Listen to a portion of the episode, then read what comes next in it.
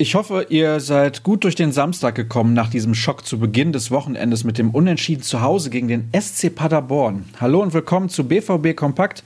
Ich bin Sascha Staat und wir schauen zurück und voraus auf alles, was bei Borussia Dortmund so los ist. Und zunächst mal beginnen wir mit der wichtigsten Meldung.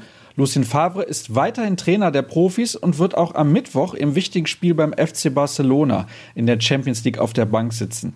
Das ist der aktuelle Stand der Dinge und der Schweizer leitete dann auch die Einheit gestern, wobei nur die Reservisten richtig intensiv ran mussten. Es gab auch noch mal eine größere Gesprächsrunde nach der Krisensitzung direkt nach dem Spiel, diesmal mit Michael Zorg und Hans-Joachim Watzke, aber kein offizielles Statement.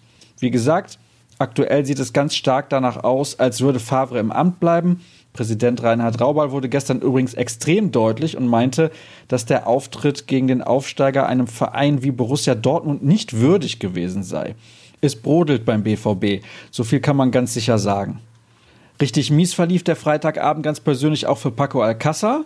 Der musste ja vor der Pause noch ausgewechselt werden, aber es gab leichte Entwarnung. Er bekam mit dem Stollen einen Schlag auf das Knie und ließ sich gestern noch behandeln, aber er wird nicht länger ausfallen. Ob er mit nach Spanien reist, um dann bei seinem Ex-Club aufzulaufen, das steht noch in den Sternen, müssen wir abwarten. Etwas komplett Positives zu vermelden gibt es von der U17. Die fuhr nämlich einen 5 zu 0 Kantersieg auswärts beim Wuppertaler SV ein und damit bleiben die B-Junioren in der Weststaffel nicht nur Tabellenführer, sondern momentan sieht es auch richtig gut aus, was die Qualifikation für die Meisterschaftsrunde angeht.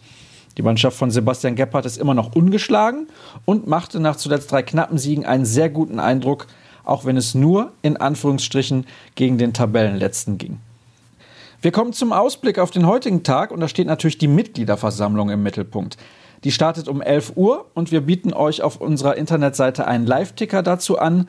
Besonders interessant werden sollte es, wenn Hans-Joachim Watzke seine Rede hält und das sollte so gegen halb eins, ein Uhr der Fall sein. Für euch im Angebot haben wir ansonsten noch eine Mängelliste, die Jürgen Kors zusammengetragen hat. Es geht dabei unter anderem um die fehlende Flexibilität, was das System angeht, um taktische Konfusion und darum, dass Lucien Favre keinen Zugriff mehr auf seine Spieler hat. Und das ist nur ein Auszug der Probleme, die der Kollege aus der Redaktion anspricht. Damit sind wir dann mehr oder weniger durch für heute. Nochmal der Hinweis auf den wöchentlichen Podcast am kommenden Donnerstag, der vor Publikum stattfindet.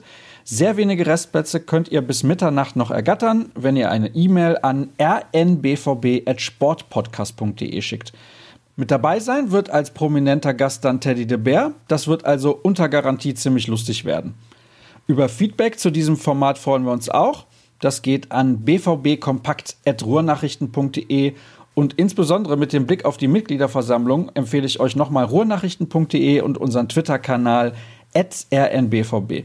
Wer mir folgen möchte, der kann das unter Sascha Start tun. Genießt, sofern das nach dem Unentschieden gegen Paderborn möglich ist, das restliche Wochenende. Bis morgen.